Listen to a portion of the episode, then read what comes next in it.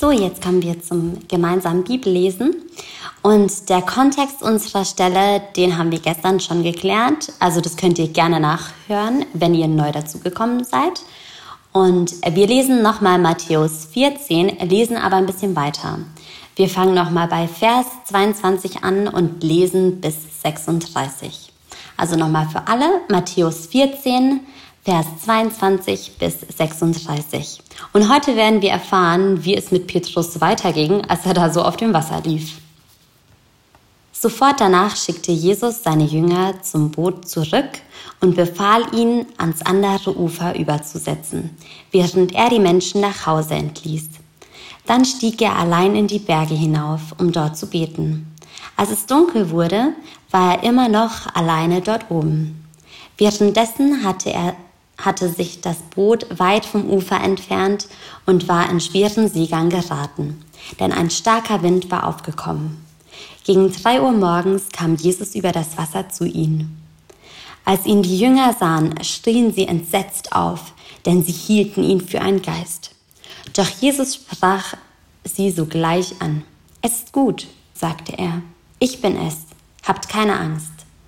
Da rief Petrus ihm zu. Herr, wenn du es wirklich bist, befiehl mir, auf dem Wasser zu dir zu kommen. Dann komm, sagte Jesus. Und Petrus stieg aus dem Boot und ging über das Wasser Jesus entgegen. Als er sich aber umsah und die hohen Wellen erblickte, bekam er Angst und begann zu versinken. Herr, rette mich! schrie er. Sofort streckte Jesus ihm die Hand hin und hielt ihn fest. Du hast nicht viel Glauben, sagte Jesus. Warum hast du gezweifelt? Als sie schließlich zurück ins Boot stiegen, legte sich der Wind. Da beteten ihn die Jünger an. Du bist wirklich der Sohn Gottes, riefen sie. Auf der anderen Seite des Sees gingen sie in Genezareth an Land. Als die Menschen dieser Gegend Jesus erkannten, verbreitete sich dies sofort in der ganzen Umgebung.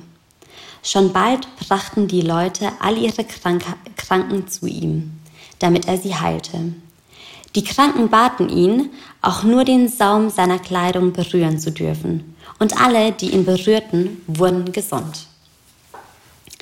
So, jetzt dürft ihr euch nochmal Zeit nehmen, ähm, ja, den Text einfach nochmal nachzulesen, Sachen zu unterstreichen, die dir ins Auge gesprungen sind, Vielleicht geht ihr den Text nochmal zusammen durch. Wenn ihr jetzt auch im Auto sitzt, zum Autokino, könnt ihr einfach jetzt mal über den Text reden, was euch aufgefallen ist, was der Text mit euch macht, was habt ihr für Gedanken dazu.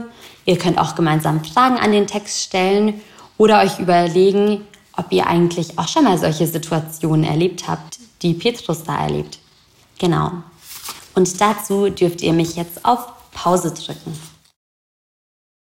Wir haben jetzt ähm, ein richtig cooles Interview mit dem Vincent Lang.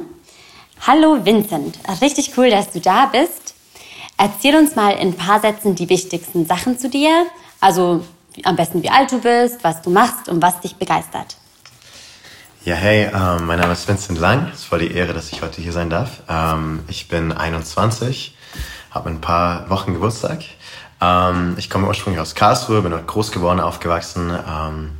Habe dann nach meinem Abitur, bin ich nach USA gegangen für zwei Jahre, habe dort eine Bibelschule gemacht und bin jetzt wieder zurück in Deutschland als Missionar quasi tätig für eine Organisation, die nennt sich Awakening Europe. Ähm, wir füllen quasi Stadien und predigen Menschen äh, das Evangelium. Und das ist so krass zu sehen, wie nicht irgendwie in Afrika oder Amerika, sondern in Europa, in Deutschland, wir sehen dürfen, wie äh, Hunderte von Menschen zu Jesus finden.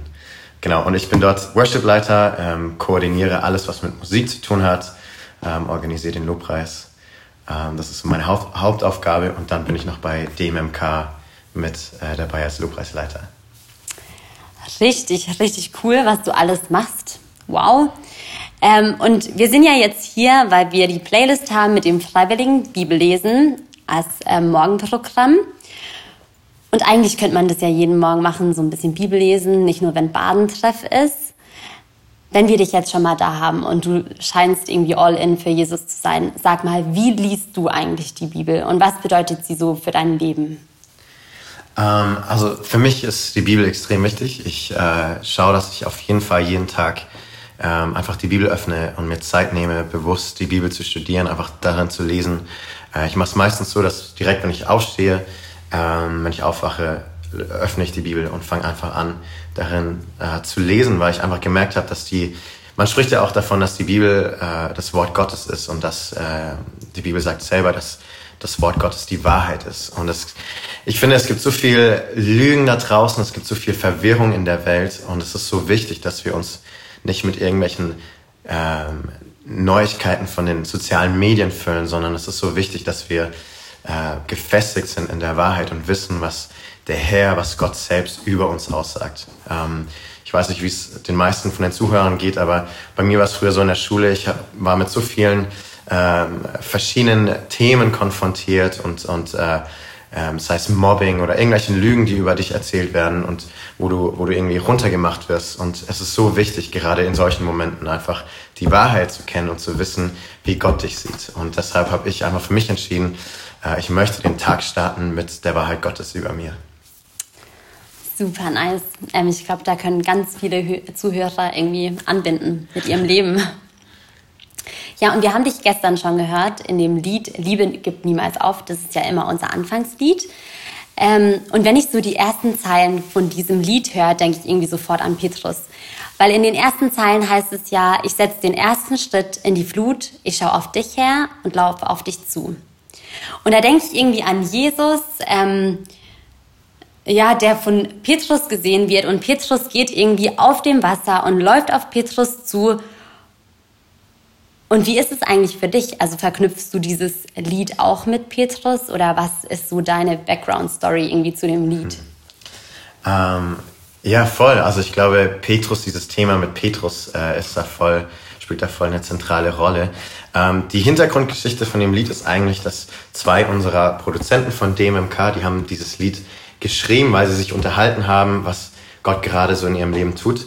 Und einer davon hat einfach erzählt, wie er seit mehreren Jahren versucht hat, mit seiner Frau ein Kind zu bekommen. Und es hat einfach über mehrere Jahre nicht funktioniert. Sie haben immer wieder probiert und es hat einfach nicht geklappt. Sie haben viel gebetet, sie haben viel darauf vertraut, dass Gott ihnen ein Baby schenken möchte, aber es ist einfach nicht eingetroffen. Und irgendwann hatten sie so ähm, einfach das, den Eindruck, dass sie äh, einen Glaubensschritt gehen sollen, so wie Petrus aufs Wasser gelaufen ist und ähm, auf Jesus zugegangen ist, diesen Schritt gewagt hat aufs Wasser, hatten sie den Eindruck, sie müssen so einen Glaubensschritt ähm, äh, vornehmen und haben sind in einen Shop gegangen, in so einen äh, Babyshop und haben sich äh, Babyklamotten gekauft, also so kleine Babyschuhe und kurze Zeit darauf wurden sie schwanger. Ähm, also wirklich hat, war kaum eine Zeit ist verstrichen, nachdem sie diese, diese Klamotten gekauft haben, wurden sie schwanger. Und ähm, das war quasi so die Inspiration zu diesem Lied, dass trotz, dass sie diesen Durchbruch noch nicht gesehen haben, trotz, dass sie seit so langem daran geglaubt haben, dass Gott ihnen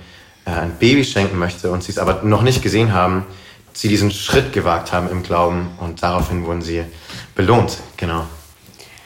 Wow, also ich hätte Lied jetzt nicht selber mit einem Baby verknüpft, aber es scheint sehr plausibel so von der Story. Richtig, richtig cool. Ähm, wir hatten ja gestern schon das süße Frühstück und haben da auch eben drüber geredet, ja, wie Petrus aufs Wasser steigt. Und da läuft ja dann leider nicht alles so glatt. Ähm, und du singst ja auch in deinem ähm, Lied über Zweifel. Also du singst, dass Gott dich in jedem Zweifel hält. Und bei Petrus war es ja nicht so nice mit den Zweifeln. Weil kaum hat er die Welle angeschaut und gezweifelt, hat er ja angefangen zu sinken. Kannst du persönlich nachempfinden, wie es Petrus da vielleicht gegangen ist und was da passiert ist? Also was hast du so mit Zweifel verbunden? Ähm, ja, voll die gute Frage. Ich glaube, also für mich persönlich, wenn ich an das Wort Zweifeln denke, muss ich sofort an Vergesslichkeit denken. Weil ich glaube, äh, wir alle kommen irgendwie an, in mehreren Momenten in unserem Leben an einen Punkt, wo wir anfangen irgendwie zu zweifeln. Wir zweifeln Gott an. Aber ich habe das in meinem eigenen Leben erkannt. Jedes Mal, wenn ich angefangen habe zu zweifeln, habe ich eigentlich vergessen, wer er ist. Ich habe vergessen, wie er in meinem Leben schon bisher gewirkt hat. Ähm, ich muss äh, zum Beispiel an, an das Thema Finanzen denken in meinem Leben. Gott hat mich in mehreren Situationen so oft versorgt, äh, übernatürlich mit, mit äh, Finanzen. Und trotzdem jedes Mal, wenn es vielleicht ein bisschen knapper wurde oder sowas, habe ich angefangen zu zweifeln, habe ich seine Güte irgendwo angezweifelt, weil ich vergessen habe, was er schon in meinem Leben getan hat. Und deshalb, ähm, ich glaube, bei Petrus war es genauso. Er, er sieht Jesus, er sieht, wie, wie mächtig er ist, also Jesus quasi, er sieht, wie, wie, ähm, wie mächtig Jesus ist und wie er auf diesem Wasser laufen kann. Und plötzlich aber sieht er die Probleme, die um ihn herum sind. Und diese Probleme werden plötzlich größer, weil er vergessen hat, wie, wie mächtig Jesus doch ist. Und ähm, genau, von daher für mich, ich kann mich da voll mit identifizieren mit Petrus. Ähm, ich glaube, wir alle können es in irgendeiner gewissen Art und Weise.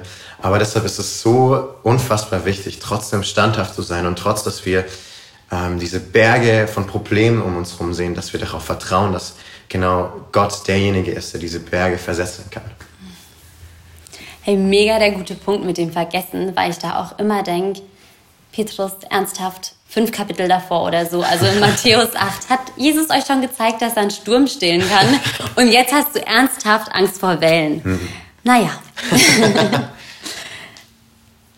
also wir haben jetzt schon über Zweifel und Wellen geredet und ich finde, das hast du auch schon gut gesagt, wie du dich damit identifizierst. Deshalb gehe ich einfach mal zur nächsten Frage und zwar ganz Badentreff spezifisch. Unser Thema beim Badentreff ist ja all inclusive.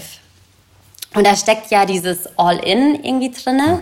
Ähm, und was bedeutet es für dich ganz konkret, All-In für Jesus zu sein oder für ihn zu gehen? Mhm. All-In zu gehen irgendwie. Ja. Kannst du dazu was sagen? Ja, voll. ähm, für mich bedeutet All-In zu gehen, ähm, nichts zurückzuhalten. Wenn ich an All-In denke, dann denke ich an Poker, wenn man quasi alle seine Chips in die Mitte wirft und nichts zurückhält, wirklich volles Risiko geht. Ähm, und für mich ist, also ich kann dieses Bild voll auch auf Jesus projizieren, ähm, dass wenn, wenn wir von All-In sprechen, dass wir einfach nichts zurückhalten. Und da geht es eigentlich um unser Herz, dass wir nichts in unserem Herzen irgendwie zurückhalten. Jesus hat gesagt, du kannst keine zwei Götter gleichzeitig haben. Du kannst nicht mir dienen und noch irgendwie dem Geld oder du kannst nicht mir dienen und, und deiner Karriere oder deiner, deiner Schulausbildung oder was auch immer es ist, deiner Familie, sondern entweder, entweder bist du all in für mich oder nicht. Und äh, ich musste an eine Geschichte denken in, in Lukas. Ähm, da geht es da geht's darum, dass Jesus gerade durch die Straßen zieht und seine Jünger aussucht. Und er ist gerade dabei, Petrus zu rekrutieren und, und, äh, und, und Andreas und Matthäus und wie sie alle heißen. Und dann kommt er an, an, an einen Ort und er, er geht zu zweit, ich glaube zwei oder drei Männern, geht er hin und sagt, hey, folg mir nach, ich möchte, dass du mir nachfolgst. Lass alles stehen und liegen, aber folge mir nach. Und diese Männer, ähm, die haben nicht Nein gesagt oder so, aber die haben gesagt, ja, wir folgen dir nach, aber lass uns zuerst nach Hause gehen und noch ein paar bestimmte Dinge erledigen. Und, ähm, und wir lesen weiter, wie Jesus einfach weiterzieht und sie nicht ihm nachfolgen, weil sie nicht all in gegangen sind, weil sie in ihrem Herzen zuerst noch was anderes, Wichtigeres erledigen mussten. Und für mich persönlich ist das extrem demütigend, weil äh, wir lesen heutzutage in der Bibel von Petrus, von Johannes. Wir, es gibt ganze Bücher, die Petrus selber geschrieben hat. Und vielleicht wäre, hätte eines dieser zwei oder drei Männer ein Buch in der Bibel geschrieben heute. Aber wir lesen von denen nicht. Wir wissen nicht mal ihren Namen, weil sie nicht Jesus bedingungslos nachgefolgt sind, weil sie nicht all in gegangen sind, weil sie zuerst eine andere Priorität hatten. Und ähm, ich, ich, für mich ist es extrem demütigend daran zu denken, dass Jesus am Kreuz für uns gestorben ist, nicht für 50 Prozent oder nicht zu 60 Prozent oder auch nicht zu 90 Prozent, sondern zu 100 Prozent ist er ans Kreuz gegangen, damit wir frei sind. Und alles, was er möchte, ist 100 Prozent unseres Herzens.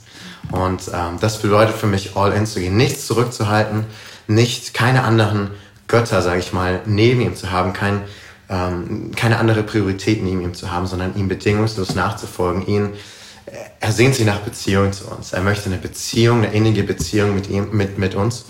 Und ähm, so wie wir einen besten Freund haben und er, äh, unser bester Freund, unsere ungeteilte Aufmerksamkeit möchte, so geht es auch Jesus. Er hat alles gegeben und erwartet einfach nur, dass wir all unser Herz ihm geben. Genau, das bedeutet für mich All In. Wow, ich glaube, wir können alle jetzt, die wir zugehört haben, nachvollziehen, dass du all in für Jesus bist. Deshalb perfekter Interviewpartner heute. Vielen Dank, Vincent, für das Interview, die Hintergrundstory zu dem Lied und deine Gedanken zu Zweifeln und All-In-Sein. Und wir haben ja gesagt, heute ist ein salzig herzhaftes Frühstück und da möchte ich euch jetzt noch kurz einen abschließenden Gedanken mitgeben, inwiefern es denn salzig ist. Also Salz steht in der Bibel immer wieder für Handeln. Also wenn wir Christen nicht handeln, dann sind wir ein Salz, was irgendwann nicht mehr salzig ist. Und gestern haben wir gehört, wie Jesus alles möglich macht. Eine der coolsten Erfahrungen in Petrus Leben. Und wieso wird es da jetzt salzig? Weil es tatsächlich nun an Petrus, dir und mir liegt, wie wir eigentlich ähm, mit stürmischen Zeiten umgehen. Es liegt komplett an dir, ob du auf Jesus schaust oder die Welle. Ich sag nicht, ähm, steh da und lass dich nicht von der Welle beherrschen, sondern beherrsche die Welle. Nee, gar nicht, sondern lass dich von Jesus beherrschen. Guck auf Jesus und guck nicht, wie groß die Welle ist. Weil eben wir haben gelernt, dass er ja Sachen machen kann, die unmöglich sind. Er kann es möglich machen. Deshalb möchte ich dich ermutigen, egal was in deinem Leben abgeht, schau auf Jesus und sag, dass alles andere, deine Umstände können dich nicht kontrollieren und können dir keine Angst machen, weil du hast jemanden an der Seite. Und Jesus sagt uns auch, hey, er kümmert sich schon um die Vögel und wir sind ihm Millionenmal mehr wert. Deshalb wird er sich erst recht um uns kümmern. Ich wünsche dir jetzt noch einen wunder wunderschönen Tag ähm, beim Abschlussgottesdienst vom Badentreff. Wenn ihr beim Autokino seid, habt da eine richtig coole Zeit oder in euren Ortsverein und seid gesegnet. Es war mir eine Ehre, mit euch auf der Bibellesereise zu sein. Macht's gut!